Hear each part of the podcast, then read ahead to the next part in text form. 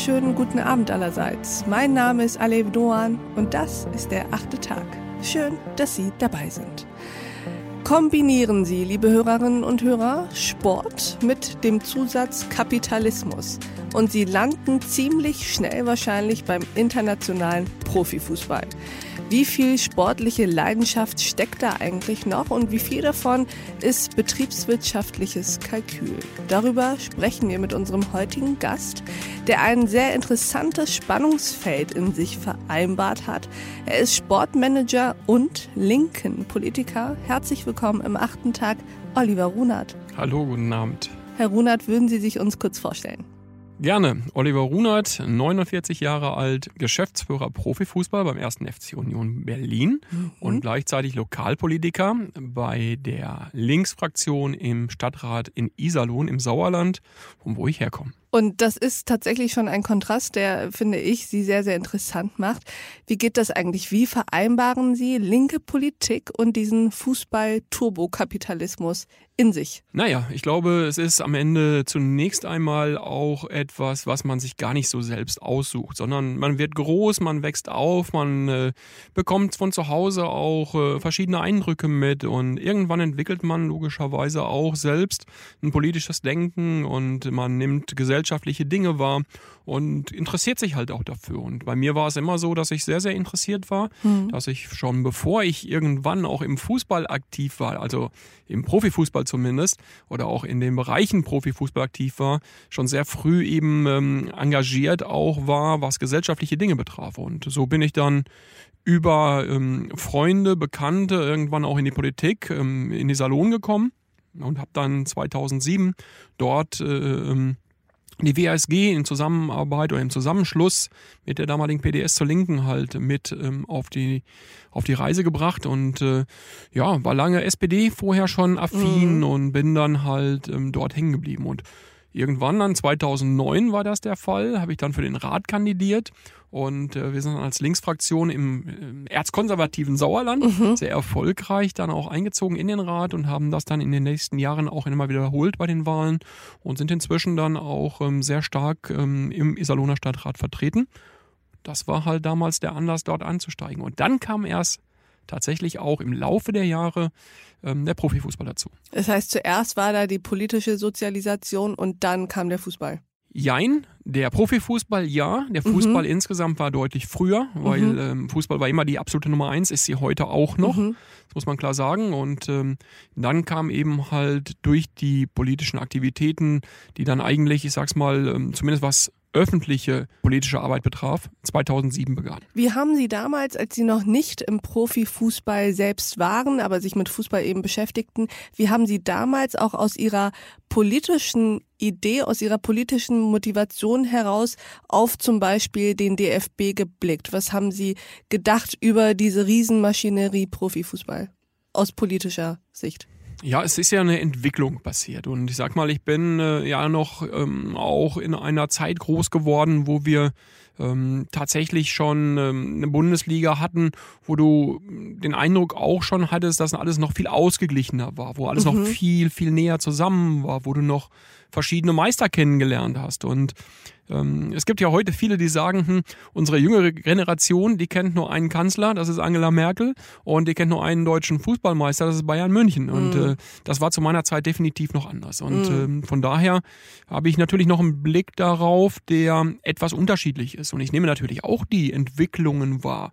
Und natürlich ist es auch nicht gut für alle, dass wir diese Verhältnisse, gerade auch im Profifußball, dass man oft schon sagen kann, der und der wird deutscher Meister, haben. Ähm, das ist keine Frage. Und politisch gesehen ist es für mich immer eigentlich ein gesellschaftspolitisches Thema gewesen. Ich habe mhm. immer gesagt, der Profifußball dient dazu, dass der Amateurfußball stark bleibt, dass wir viele junge Menschen in einen Teamsport bekommen, weil nirgendwo besser, aus meiner Sicht nirgendwo besser als im Teamsport, jenseits auch vom Fußball, auch in den anderen Sportarten Teamsport, kannst du Kinder sozialisieren, zusammenbringen und ihnen die Gemeinschaft beibringen und mhm. auch vermitteln, dass hm. es nur miteinander geht und nicht darum geht, ob da Deutsche oder ausländische, in Anführungszeichen, oder Kinder mit Migrationshintergrund zusammenspielen, was spielt im Fußball keine Rolle. Und das war immer meine Assoziation auch von gesellschaftlichem Zusammenleben und deswegen fand ich Fußball halt immer sehr, sehr gut.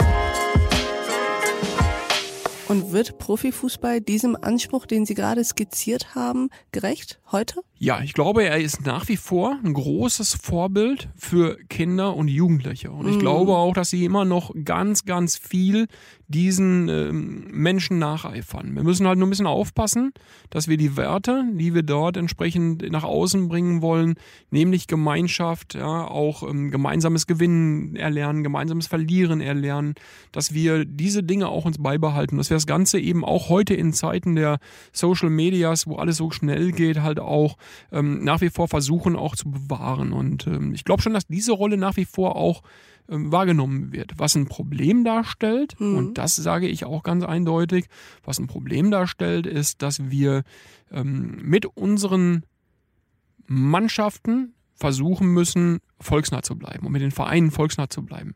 Und ich glaube, das ist eine große Aufgabe für alle Vereine der Bundesliga, das zu erreichen. Können Sie den Begriff volksnah für uns mal so ein bisschen sezieren? Was meinen Sie damit und was vielleicht ist eben genau nicht volksnah? Also wenn ich zum Beispiel den Kleinen der deutschen Nationalmannschaft, die Mannschaft immer gehört mhm. habe, wenn ich gesehen habe, dass man an, an, an, an ähm, Kindern, Jugendlichen vorbeigegangen ist, ohne zu unterschreiben, mhm. ähm, das meine ich mit volksnah. Dass man mhm. sich zeigt, dass man für alle da ist, dass man man weiß, wo man herkommt, weil jeder Profifußballer kommt aus dem Amateursport. Und mm. so habe ich es immer bei mir auch gesehen. Ich komme auch aus dem Amateursport. Und mm. deswegen empfinde ich es auch heute als nichts Besonderes. Ich freue mich darüber, dass ich vielleicht in der Bundesliga arbeiten darf. Und trotzdem sind mir ähm, die Amateure genauso wertvoll. Mm. Und deswegen bin ich auch immer noch nach wie vor bei meinem Heimatclub in Iserlohn möglichst bemüht, mich auch zu engagieren. Und ähm, das, was ich damit auch vermitteln will, das machen wir auch beim ersten FC Union Berlin, dass es uns eben interessiert, wie es mhm. eben auch rundherum bei uns aussieht und nicht nur beim ersten FC Union. Wir kommen gleich auf den ersten FC Union, weil auch da interessante Spannungsfelder, finde ich, zu beobachten sind. Lassen Sie uns aber kurz nochmal bei dem Thema volksnah und Volksnähe im Profifußball kommen. Woran liegt denn das? Also das eine ist ja sozusagen die Beschreibung dessen, was wir vorfinden, nämlich diese Volksnähe ist ein wenig abhanden gekommen. Die Profispieler laufen an den Fans vorbei, ohne zu unterschreiben, ohne Autogramme zu geben, haben vergessen, wo sie herkommt. Das ist ja der Zustand. Lassen Sie uns mal versuchen herauszufinden, was ist denn die Ursache dafür? Ja, wenn man solche, wenn man solche ähm, vielleicht eben auch ähm, Dinge, wie ich sie gerade angesprochen habe, nämlich diese Climbs, die man heute verwendet, so etwas abgehoben wirken. Auch mhm. natürlich auch abgehoben dahingehend wirken, dass man sich abschottet. Ja? Ähm, dass man in, in, in, im Grunde genommen ähm, versucht, unter sich zu bleiben und, und, und, und das Ganze nicht mehr dieses, ich sag mal, Transparente von früher hat. Wir haben heute in allen Profiklubs Nachwuchsleistungszentren. Man fängt sehr früh an zu sagen, wir sind im Grunde genommen besonders. Und äh, mhm. man, man weicht viele Dinge, die man früher hatte, diese Durchlässigkeit zum Beispiel, die es nicht mehr gibt. Ja, das heißt, äh, es gibt heute nicht mehr die Möglichkeiten, wie man sie früher hatte, mit den Profis zusammenzuspielen. Mhm. Man, man, man versucht sich so ein bisschen zu separieren. Und das halte ich halt für total kontraproduktiv. Habe ich auch schon in verschiedenen Dingen oft angesprochen. Und Mhm. Ähm, natürlich ist eine große Distanz zwischen Profifußball und Amateurfußball immer und automatisch. Alleine schon aufgrund der Thematik, dass das eine eben Hobby und das andere Beruf ist. Mhm. Aber, und dieses Aber ist mir ganz, ganz wertvoll und ganz, ganz wichtig nochmal zu herauszustellen, aber es gibt nicht die Spieler, die das automatisch so tun mhm. sondern wir erlernen es ihnen und mhm. wir machen sie besonders. Und ich glaube, dass es eben ganz, ganz wertvoll ist und so ist zumindest unser und auch mein Ansatz, mhm. den Jungs zu sagen, wir erwarten, dass ihr da unterschreibt. Wir wollen, dass ihr da unterschreibt. Wir wollen, dass ihr da hingeht mhm. zu den Leuten. Mhm. Ja. Und ähm, ich glaube schon, dass es auch eben ähm, nach wie vor diese Wahrnehmung bei vielen gibt, auch von vielen Spielern gibt. Und ich habe auch die Hoffnung, dass es inzwischen mehr Spieler wieder werden, die eher so ein bisschen diesen Turnaround machen und tun und auch selber sagen, wir müssen diese Volksnähe wiederherstellen.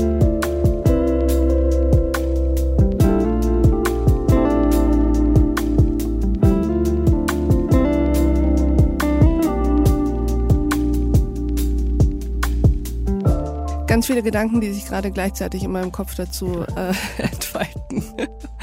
Zum einen diese Trennung, die Sie eben genannt haben zwischen Amateur- und Profifußball, dass die immer mehr betont wird und gelebt wird. Die funktioniert ja auch schon deswegen nicht, weil das eine sich aus dem anderen speist, oder? Also ich meine, Profifußballer Korrekt. wird man ja erst, wenn man vorher im Amateurfußball genau. unterwegs war. Das heißt, wenn man da die Häuser hinter sich sozusagen abbrennen lässt, wächst da auch nicht so viel hinterher. Tja, das ist mein Argument schon seit äh, einiger Zeit. Das, was ähm, uns allen immer klar sein muss, die Basis ist das im Grunde genommen das Fundament, auf dem wir alle aufbauen. Und wenn wir diese Basis immer mehr, immer mehr versuchen im Grunde genommen zu verprellen, ja, dann werden immer weniger Ehrenamtliche, immer weniger motivierte Menschen mhm. dort auch in diesen Clubs aktiv sein. Und das wird uns irgendwann dann ganz, ganz böse auf die Füße fallen. Zweiter Gedanke ist, wenn ich Sie richtig verstanden habe, lasten Sie das gar nicht so sehr den einzelnen Spielern an, der Mannschaft, sage ich jetzt mal, zum Beispiel der Nationalmannschaft, sondern den Strukturen um die herum. Habe ich das richtig verstanden? Ja, das ist oft so. Das mhm. ist so. Am Ende ist es gibt ein altes deutsches Sprichwort und da ist viel Wahres dran.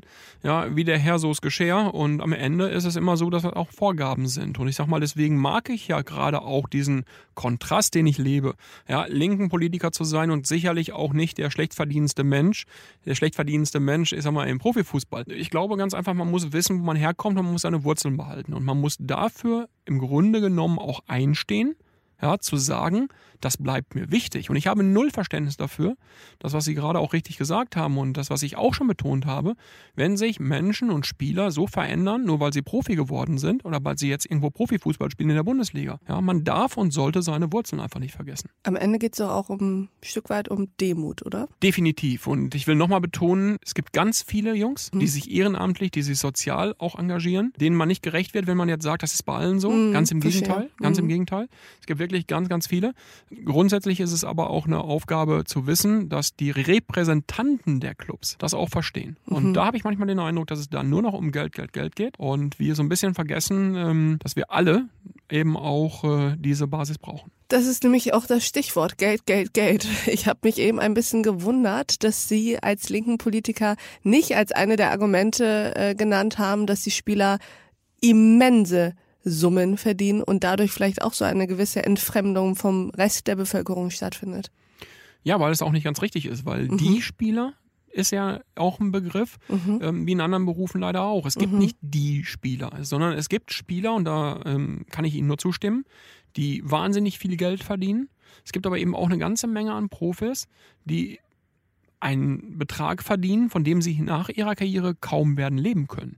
Und in der ersten Bundesliga? Auch noch in der ersten mhm. Bundesliga gibt es die. Mhm. Sie werden sicherlich nicht, wenn sie dann hier 15 Jahre in der ersten Bundesliga gespielt haben, mhm. das sicherlich nicht mehr. Aber gerade eben auch Spieler, die drei, vier, fünf Jahre in der ersten Bundesliga gespielt haben oder die über einen längeren Zeitraum in der zweiten Bundesliga spielen. Es ist nicht so, dass die anschließend dann sagen können, wir sind jetzt alle Millionäre und sind durch. Und da muss man eben immer wieder trennen. Wir haben oft so diesen Ansatz zu sagen, der Fußball ist bei allen gleich. Nein, Bayern München Spieler kann man nicht vergleichen mit Arminia Bielefeld Spielern. Das sind halt Welt Welten, die dazwischen liegen. Deswegen verdient der Spieler bei Arminia Bielefeld immer noch gut. Aber, das betone ich immer noch mal, ja, man kann nicht eben alle gleichsetzen. Mhm, verstehe ich sehr gut.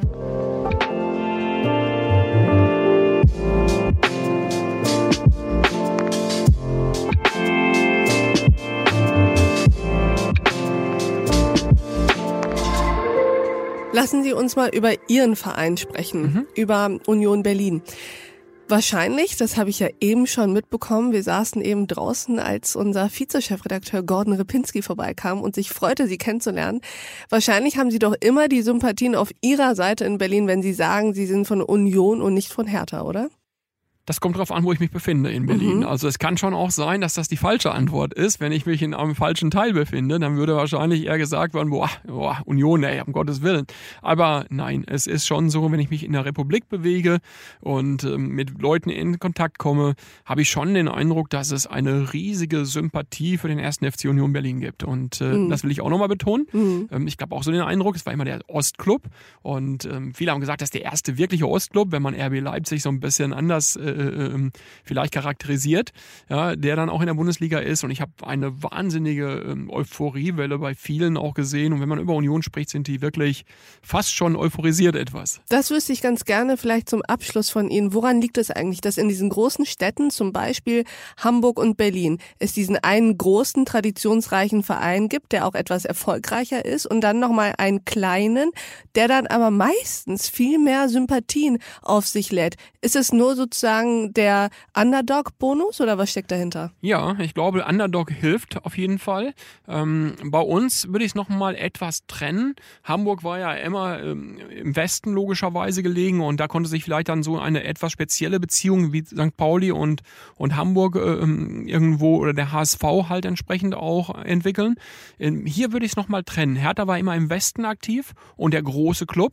Ja, es gab verschiedene Berliner Clubs auch in der ersten Bundesliga mal zwischendurch, aber mhm. Union ist ein komplett anderer Weg. Mhm. Und dass Union das 56. Mitglied der ersten deutschen Bundesliga wurde, hat die ganze Stadt fast gefeiert. Und das war in der Republik was Besonderes, weil eben es für viele undenkbar schien, dass im Osten endlich mal wieder was nachkam. Mhm. Und das ist auch eine ganze, man muss das mal so sagen, auch das fühlst du, fast einen ganzen Menschenschlag im Osten glücklich gemacht hat. Mm. Ähm, dass sie endlich mal wieder so eine Bedeutung bekamen. Mm. Ja, Mensch, wir sind wieder da und wir sind in der ersten Liga. Und ganz viele, ob in Dresden, ob in Chemnitz, ja, du hast so Zuschriften bekommen, die einfach gesagt haben, boah, das ist cool, wir sind wieder in der ersten Bundesliga. Mm. Fußball als identitätsstiftendes Element. Ich glaube schon in dem Fall.